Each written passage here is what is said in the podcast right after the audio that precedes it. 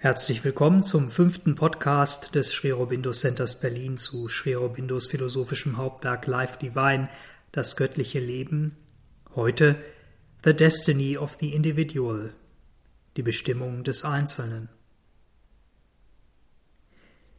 Wir hatten uns in unserem letzten Podcast mit der allgegenwärtigen Wirklichkeit beschäftigt, einem unendlich weiten, alles umfassenden, alles Seienden, Unwissbaren, dem Unaussprechlichen, dem höchsten Göttlichen, dem Supreme.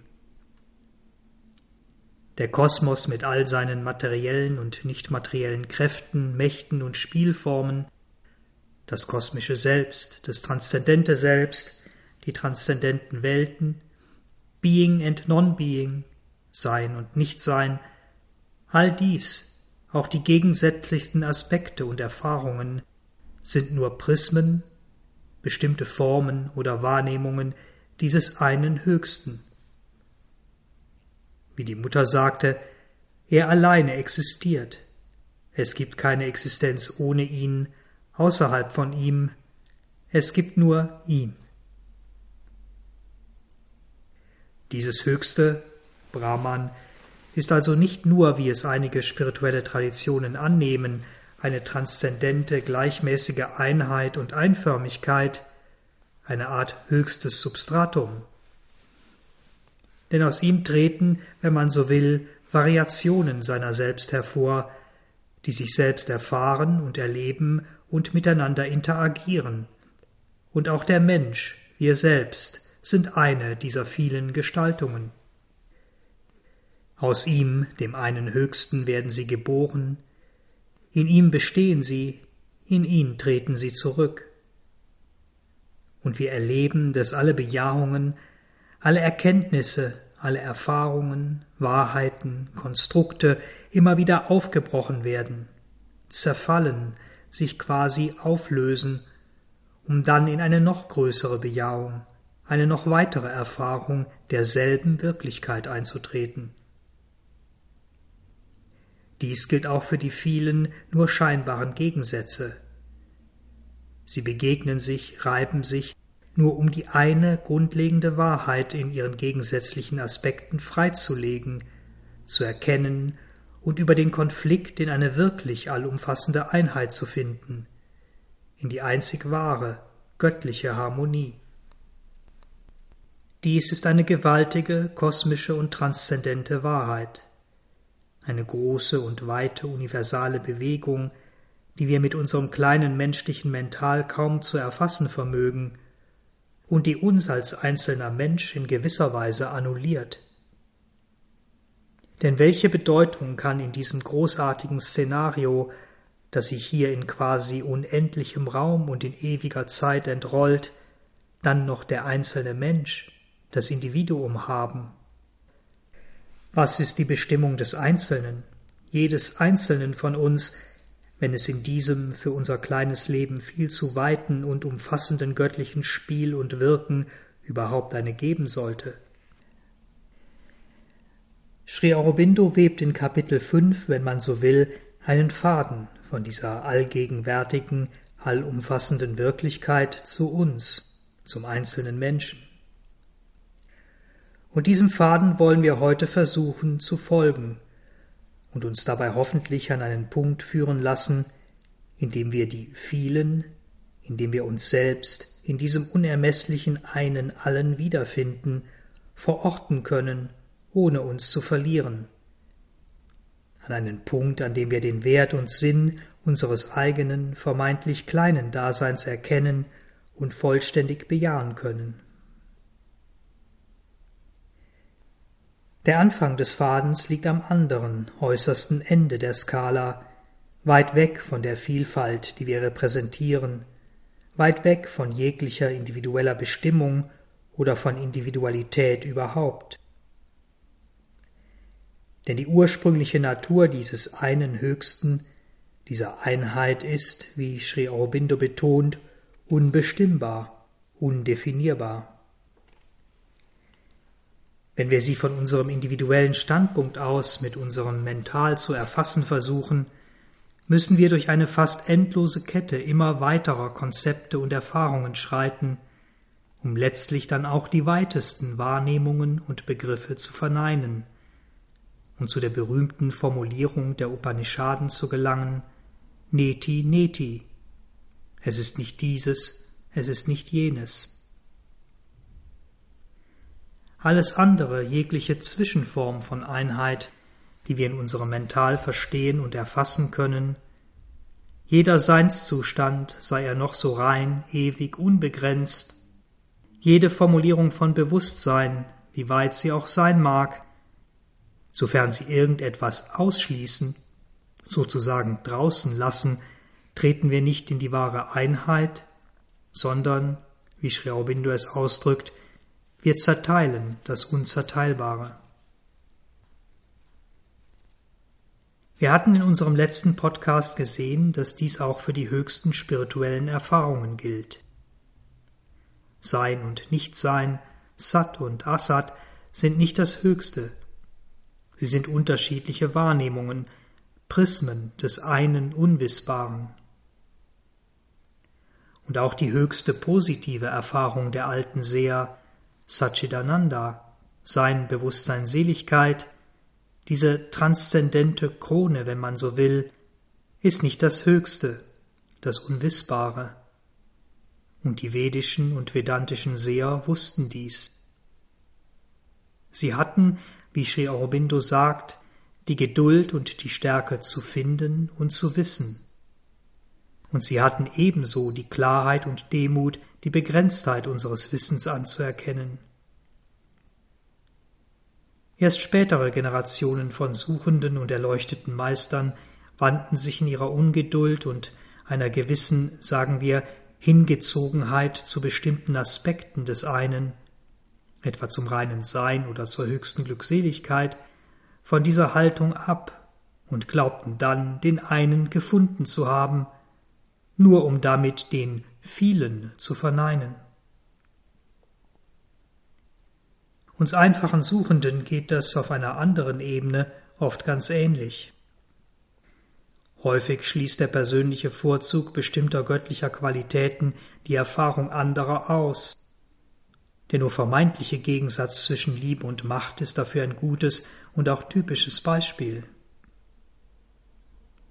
Wir alle kreieren uns dann einen Gott, den einen, aus einem bestimmten begrenzten Portfolio, einen nach menschlichen Vorstellungen liebevollen oder barmherzigen Gott, den starren Gott eines ewigen kosmischen Gesetzes oder Schicksals, den moralischen, strafenden Gott, den mit uns leidenden Gott, einen Gott des weißen Wahrheitslichts, ein transzendentes Sein oder, hier im Westen eher seltener, den Freund und Geliebten. Jeder sieht den einen, wenn man so will, aus seinem eigenen persönlichen Prisma. Und wir sollten uns deshalb an dieser Stelle noch einmal bewusst machen, dass die Erfahrung eines dieser Aspekte als Gott, als den einen, nicht bedeutet, dass die anderen nicht ebenso wahr, ebenso real und in der Schöpfung wirksam sind, ebenso der eine sind und dass wir uns für die anderen Wahrnehmungen und Begegnungen mit dem Göttlichen ebenfalls öffnen dürfen und ihn auch anders erfahren dürfen. Sri Aurobindo betont an dieser Stelle, dass die sehr hohe und grundlegende spirituelle Erfahrung, dass der eine, das Absolute, die wirkliche endgültige Realität ist, nicht bedeutet, dass der viele, die vielen eine Illusion sind dass das Absolute gleich satt sein ist, bedeutet nicht, dass das Relative gleich Asat, nicht sein, eine Illusion ist. Im Gegenteil, wenn wir das eine nicht nur im einen Absoluten, sondern auch in den vielen suchen, dann werden wir, so Sri Aurobindo, erfahren, dass dieses eine sich selbst in den vielen bestätigt dass das eine und die vielen sozusagen eins sind, ebenfalls Prismen, Ausdrucksformen und Gestaltungen des einen Unwissbaren. Die Idee und die ja durchaus reale Erfahrung eines spiritualisierten Mentals, dass das Viele, das Universum, eine Illusion oder ein Traum ist, ist also in ihrer Absolutheit ebenso wenig wahr wie die Wahrnehmung unseres gewöhnlichen materiellen Mentals, dass Gott oder das Jenseits eine Illusion sind, nicht existieren. Und doch enthalten beide scheinbar gegensätzliche Wahrnehmungen, die des Sannyasin und die des Materialisten, eine tiefere Wahrheit. Denn tatsächlich ist nichts so lange wirklich wahr, bis es nicht auch unser physisches, unser materielles Bewusstsein durchdrungen hat, in Besitz genommen hat. Solange sich das Absolute nicht auch auf den niedersten Bewusstseinsebenen manifestiert, sich dort in Harmonie mit seiner Manifestation auf höheren Bewusstseinsebenen zum Ausdruck bringt. Das Höhere muss sich hier in der Welt manifestieren, um seine vollkommene Geltung und Wirklichkeit zu erlangen. Oder anders gesagt, das Königreich Gottes muss hier auf der Erde, nicht nur im Himmel sein. Und es ist ebenso wahr, dass Form und Materie eine Illusion sind, solange sie nicht konkret als Gestaltungen und Substanz für das Nichtmaterielle, für den Geist, das Absolute wahrgenommen werden denn ohne diesen bleiben sie in der Tat leere, in gewisser Weise tote, eben nicht existente Hüllen. Der Schlüssel liegt also in einem einen, einem Absoluten, das in die materielle Form getreten ist, sich darin selbst manifestiert und zum Ausdruck bringt, sich in unzähligen Formen des Lebens verkörpert und sich daran erfreut. Das viele, das vielfältige Leben wiederum existiert in diesem großen einen, um dieses Absolute, das Höchste, in sich selbst zu entdecken. Das berühmte Hide and Seek, das sich selbst verbergen und sich selbst finden, die Freude an diesem unendlichen göttlichen Spiel. Ein Spiel, das Kinder, die Verstecken spielen, und diese Freude des Findens und Gefundenwerdens dabei jedes Mal neu entdecken und zum Ausdruck bringen, so wunderbar und auf so einfache Weise für uns Erwachsene ja sichtbar machen. Wir Menschen sind also ebenfalls Formen des Höchsten, das sich durch uns in uns selbst wiederentdecken, wiederfinden will. Wie Sri Aurobindo sagt, Gott im Leben zu erfüllen, ist des Menschen Menschsein. Am Anfang unseres Menschseins mag ein quasi animalisches, von Instinkten bestimmtes Leben stehen, sein Ziel aber ist eine göttliche Existenz. Damit sind wir im Grunde, zumindest gedanklich, schon am Ziel. Wir haben nun ein grundlegenderes, tieferes Verständnis über die wirkliche Natur des Menschen und seinen Daseinszweck, und wir haben den vermeintlichen Graben zwischen der allgegenwärtigen kosmisch transzendenten Wirklichkeit, dem großen Einen, und der nur scheinbar kleinen und unwesentlichen Existenz des Menschen geschlossen. Wir alle und jeder einzelne von uns sind Teil dieses einen, der sich selbst in den vielfältigen Formen des Lebens aus sich herausbringt und sich durch uns, das Individuum, im materiellen Universum ausarbeitet. Leider ist die Umsetzung, die, wenn man so will, beständige und lebendige Gegenwart dieser Wahrheit des Seins und der Schöpfung nicht ganz einfach. Denn diese Selbstverwirklichung des Höchsten durch uns ist in unserer subjektiven Wahrnehmung ein aufsteigender Pfad, ein Weg, ein graduelles Verstehen. Wir lernen, wachsen, lassen Altes hinter uns, werden weiter, bewusster und haben deshalb begonnen, uns und andere zu bewerten. Während wir von Ebene zu Ebene voranschreiten, lassen wir das, was wir hinter uns gebracht haben, zurück und wir weisen es in gewisser Weise zurück.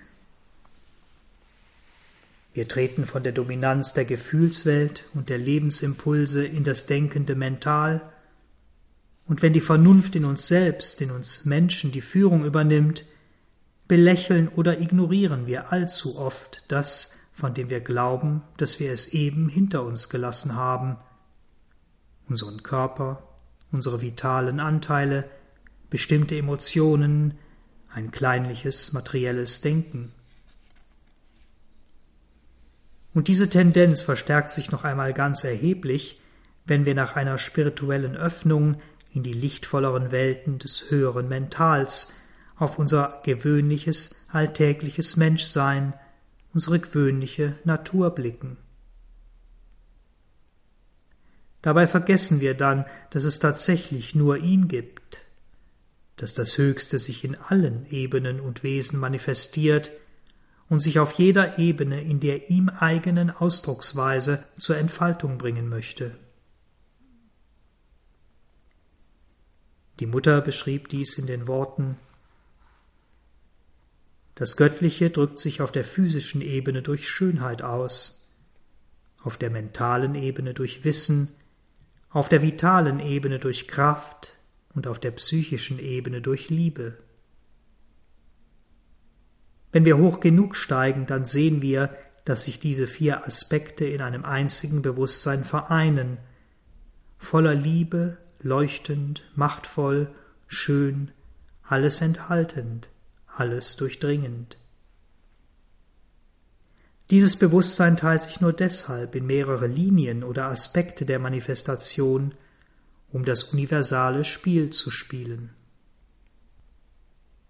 Wenn wir also in unserer wertenden, beurteilenden Haltung gegenüber diesen verschiedenen Aspekten, eine Haltung, die unsere Entwicklung für eine lange Zeit notwendigerweise begleitet, verbleiben, dann können wir Gott hier weder zur Erfüllung bringen, noch die Voraussetzungen dafür schaffen, dass dies geschehen kann.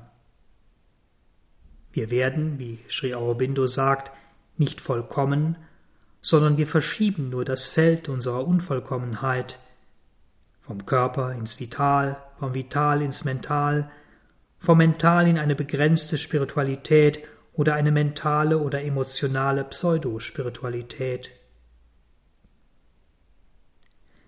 Wie hoch wir auch immer steigen, wir dürfen unsere Basis nie vergessen, nie verlieren.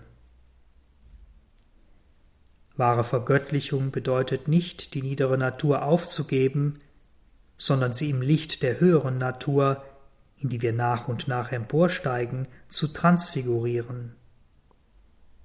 Ascend and Descend, Aufstieg und Hinabsteigen. Ohne dies bleibt die Welt, wie sie ist, und auch wir selbst bleiben im Kern das, was wir waren. Integral, alles umarmend, das sind die Schlüsselwörter für unseren individuellen wie auch kollektiven Bewusstwerdungsprozess. Wie Sri Aurobindo es an anderer Stelle durch ein leicht anderes Prisma sagte, nichts darf zurückgewiesen werden, alles muss zu den Ebenen des göttlichen Bewusstseins emporgehoben werden. Einer unserer schlimmsten und hartnäckigsten Gegner ist dabei das ständige Beurteilen und Bewerten von uns selbst, von anderen, von den Vorgängen und Entwicklungen in unserer Gesellschaft.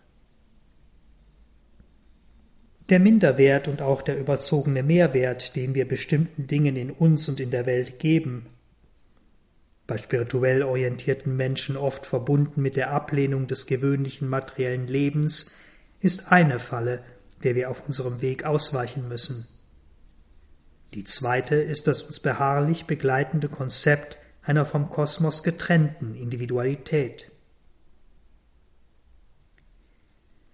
Alles, was wir sehen, erleben, erfahren, dreht sich, wenn man so will, um drei Zentren von Bewusstsein, die sich überschneiden und durchdringen.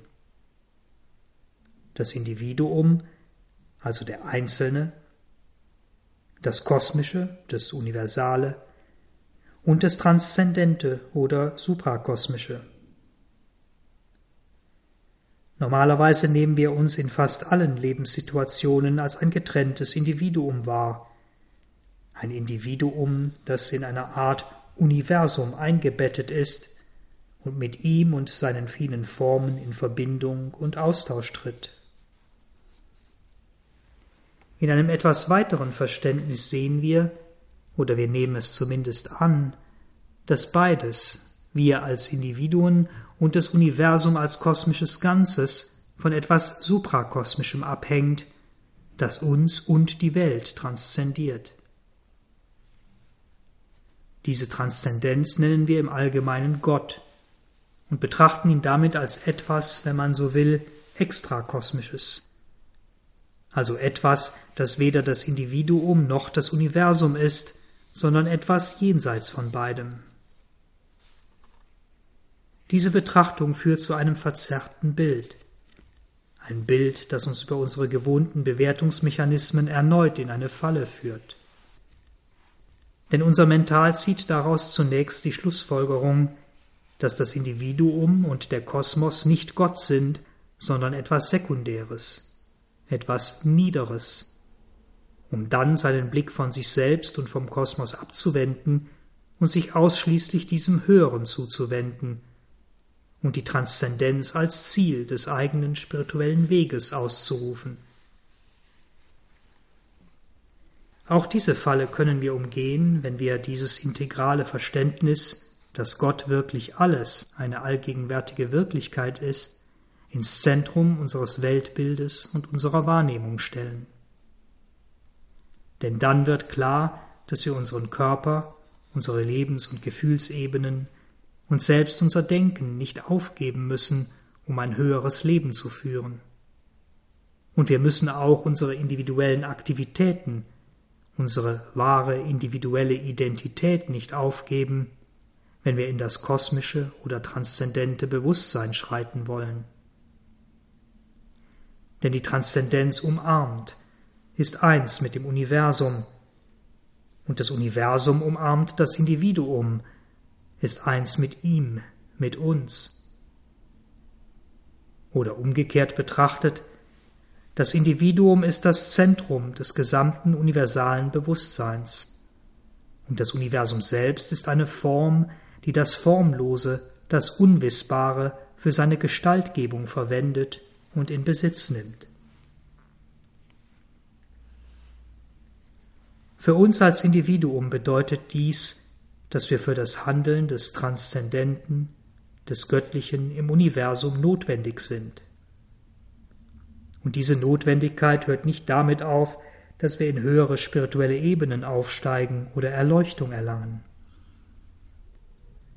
Auch das persönliche Handeln eines erleuchteten Einzelnen ist eine, wie Sri Aurobindo es formuliert, zwingende Notwendigkeit des Weltenspiels.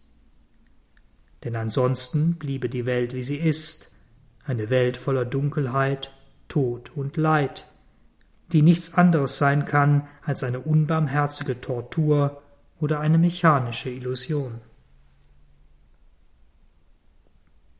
Nun behauptet der Sannyasin, der spirituelle Asket, ja genau das, dass die Welt und das Universum eine Illusion sei und dass letztlich auch das Individuum und die individuelle Seele nichts anderes sind als Maya, Illusionen. Welchen Sinn hätte dann aber das Ziel des spirituellen Asketen, die individuelle Erlösung? Wenn man der Philosophie des Sannyasin folgt, wäre, wie Sri Aurobindo darlegt, eine solche Erlösung die Befreiung einer nicht existenten Seele von einer ebenso wenig existierenden Anhaftung in einem ebenfalls nicht existenten Universum.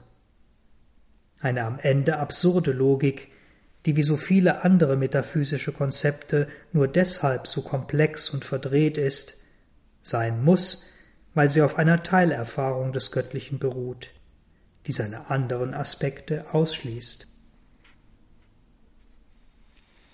Wir, die dieser Logik des Asketen im Einzelnen nicht folgen müssen, können für uns an dieser Stelle festhalten, dass diese Form von Weltflucht als alleinigem Daseinsziel diese Art der individuellen Befreiung vom Ich-Sinn, vom Ego, ein, wie Sri Aurobindo sagt, äußerster Akt von Egoismus wäre.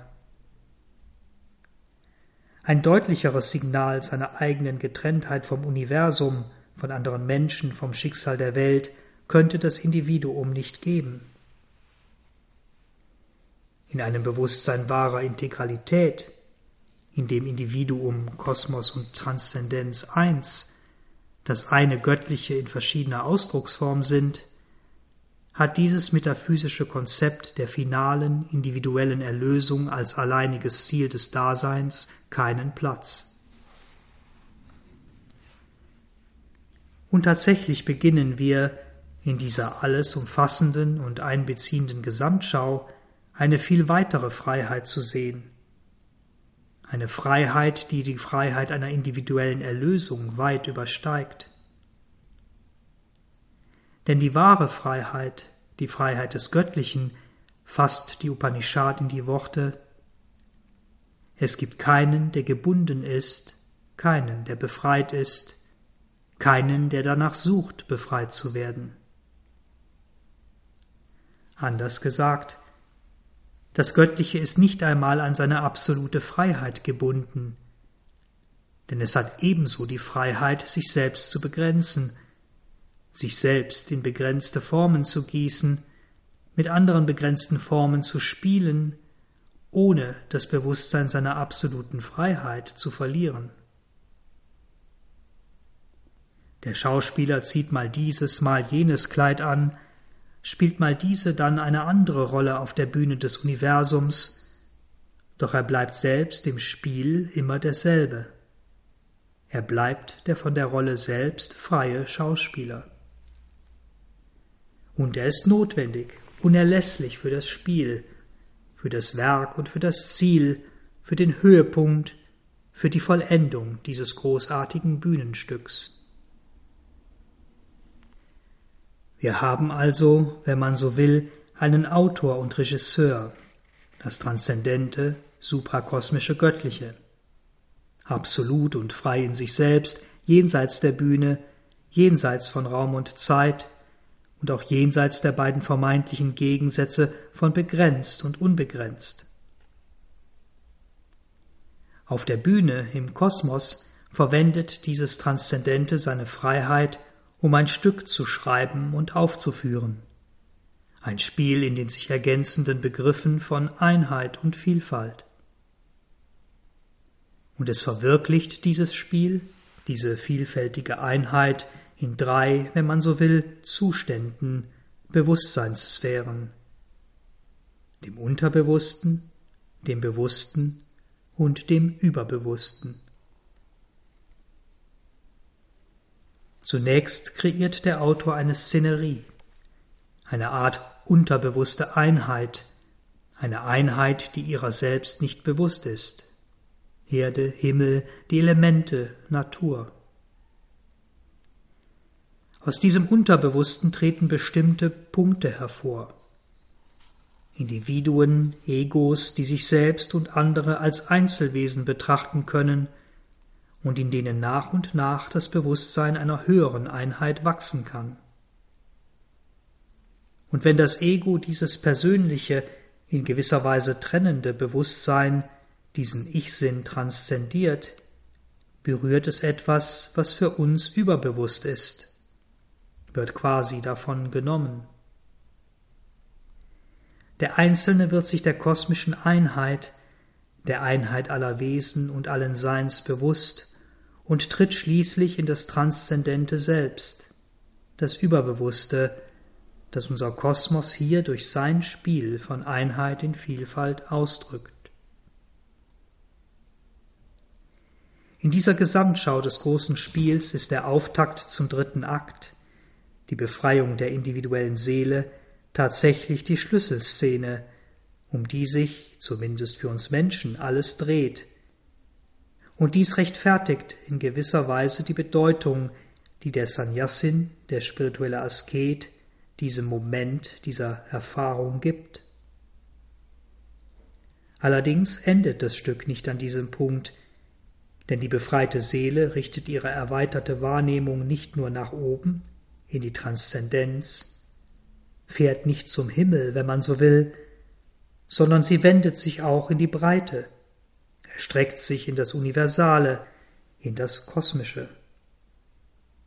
Denn, wie Sri Aurobindo sagt, die Einheit mit dem transzendenten Einen ist ohne die Einheit mit dem kosmischen Vielen unvollständig.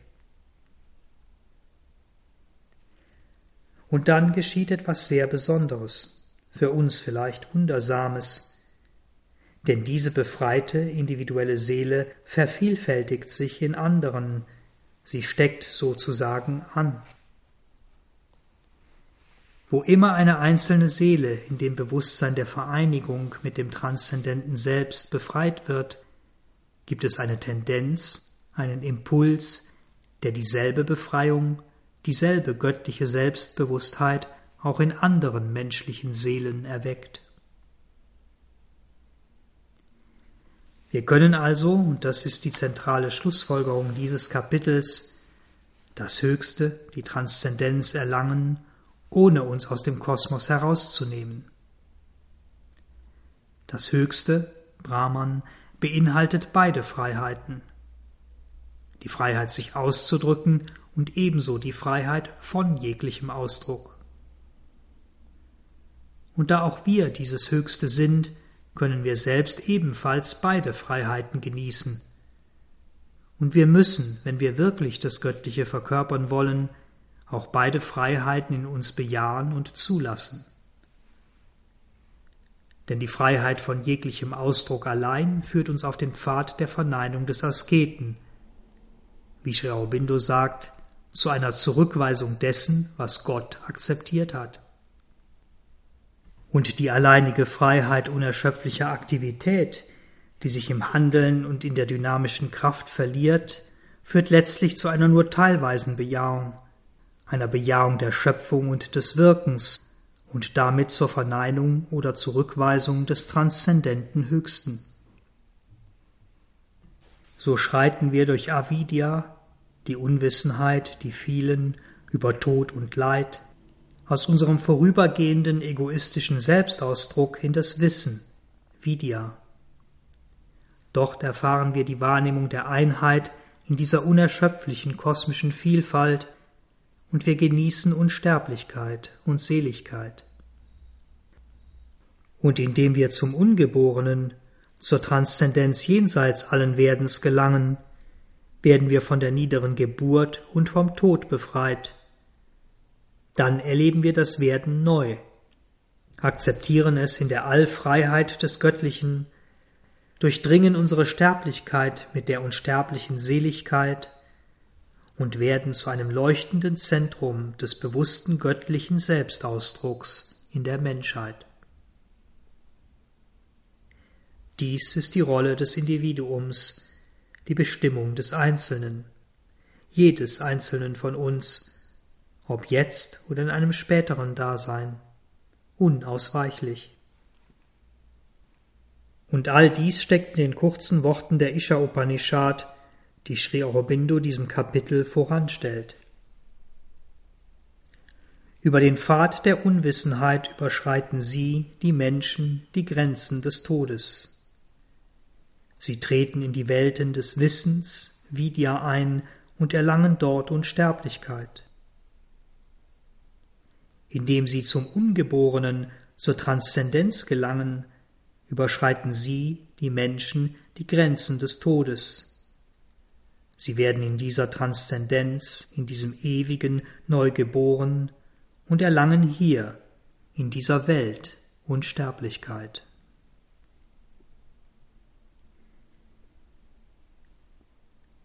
Vielen Dank fürs Zuhören. Habt weiter einen schönen Tag oder Abend.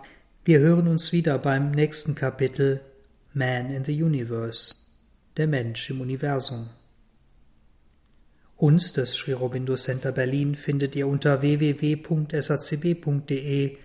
wo auch weitere Texte, Vorträge und andere Beiträge zu Sri Aurobindo und Sri Aurobindos Yoga eingestellt sind.